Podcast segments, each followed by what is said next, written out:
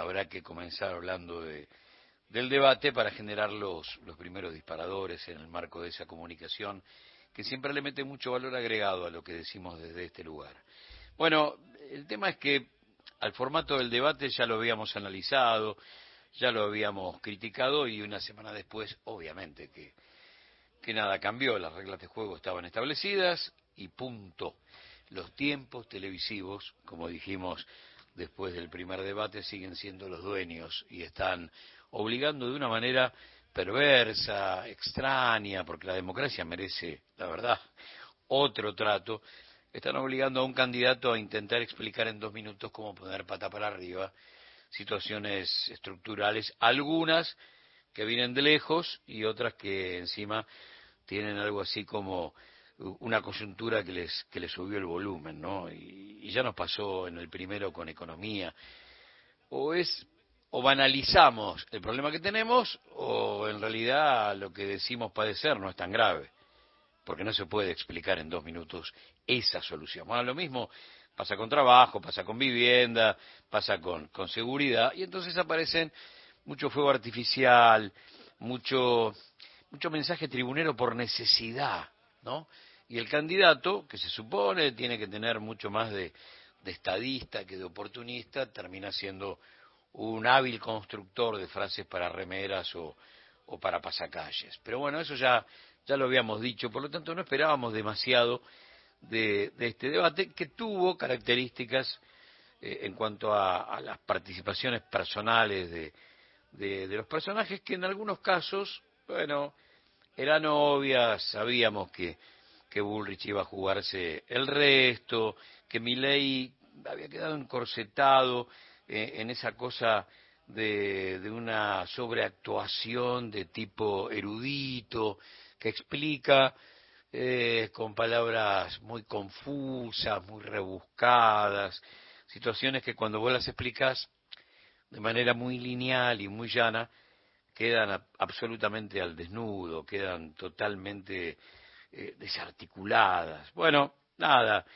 Y además sigue molestando, lo digo porque por ahí tengamos una segunda vuelta y un tercer debate, que será distinto por el mano a mano, pero las reglas, las reglas van a ser las mismas. Y este esquema de show se parece mucho más a un programa de preguntas y respuestas, que encima tiene la lógica del castigo de un examen en la escuela secundaria, ¿no?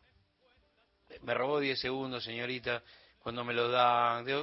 La verdad es, uno espera otra cosa de un debate donde está en juego el futuro. Y lo digo porque en las últimas apariciones del neoliberalismo por nuestras vidas, a veces tres medidas fue retroceder 50 años. A veces una firma implicó un daño irreparable, absolutamente irreparable. Entonces, no está además invertir todo el tiempo que sea necesario, todos los debates que hagan falta, sin encorsetar tanto el asunto.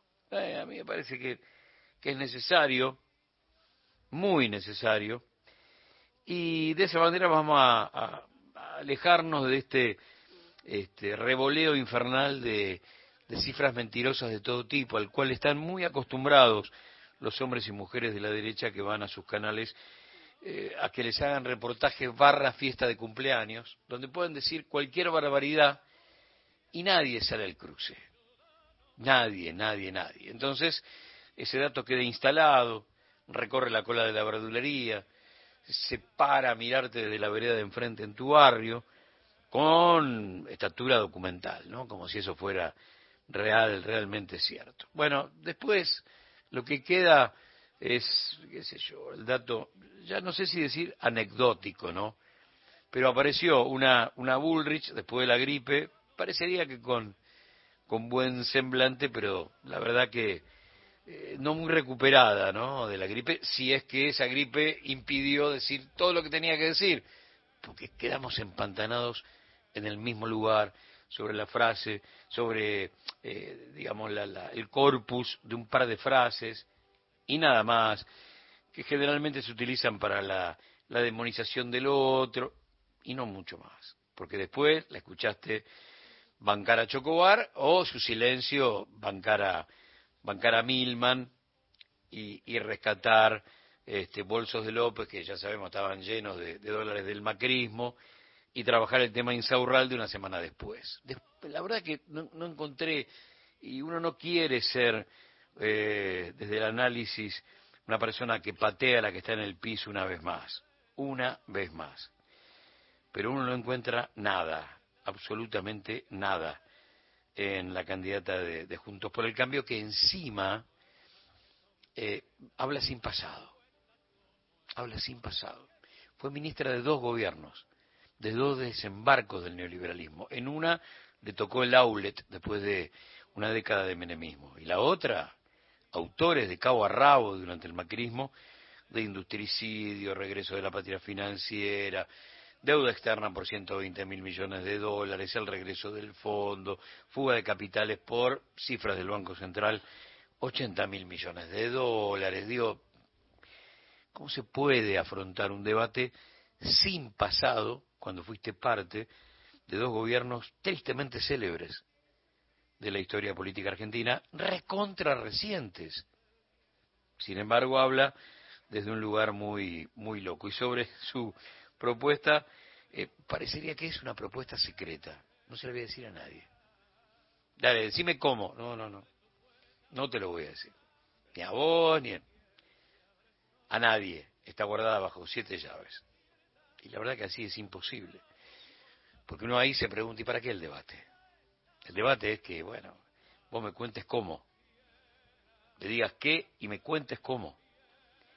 Bueno, terminó ese, ese juego de un par de horas repletas de, consignas, eh, algunos fuegos artificiales y por ahí este, siempre con, la, con el conocimiento de lo que es la botonera del Estado y también desde la función pública, no solo en función de, lo que está haciendo en este momento, sino de su pasado, eh, aparecen las propuestas del oficialismo de la mano de, de Sergio Massa. Eh, hay como una especie de negacionismo, porque la derecha presenta a dos candidatos, a sus dos más importantes candidatos, los presenta como si, te decía antes, los tipos no tuvieran que responder a ningún balance. Milei también, y es un balance que él adoptó. Si el tipo dice, Carlos Menem fue el mejor presidente de la historia argentina, déjenme, sobre cada tema, acodarme en qué hizo el menemismo para terminar de entender qué es lo que le gustaría a, a ley. Entonces, cuando vos escuchás hablar de viviendas, te habla Pato, que es parte del gobierno que fueron los creadores de, los créditos Suba, o te habla ley que es parte, por herencia política, de un gobierno que fue el privatizador por primera vez en nuestra historia del banco hipotecario. Entonces ya vos ya sabés a dónde van. No hace falta que venga una frase y te endulce los oídos. En materia de laburo, lo mismo. Si Patricia Bullrich fue la ministra de Trabajo del descuento del 13% a los estatales y a, y a los jubilados. Y, lo que generó fue un industricidio que mató a, las pymes, que son las generadoras del 70% de la mano de obra argentina. Si esa muerte de 33.000 este, firmas generó que regresara la desocupación de dos dígitos, vos ya sabés más o menos por dónde va a andar. Si en materia de, de contaminación y de ambiente te aparece ley, que es el representante empresarial de la contaminación, como un embajador de la contaminación de, los ríos, pues ya sabés lo que va a suceder. El asunto es observar, eh, qué sé yo, qué andarivel recorren para poder suavizar lo áspero. ley se cansa en, los debates de decir que no dijo lo que dijo. ¿no? Eh, ayer fue órganos. No, no, no. Yo jamás dije. es, termina siendo un espectáculo televisivo encima de poca calidad, porque ninguno a la hora de mostrarse de cuerpo entero quiere ser quien es. Este es el gran problema de la derecha en la Argentina. No quieren ser quien son.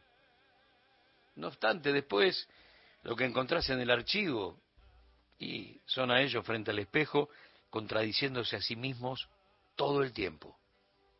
Todo el tiempo. Bueno, nada, vuelvo a lo del principio.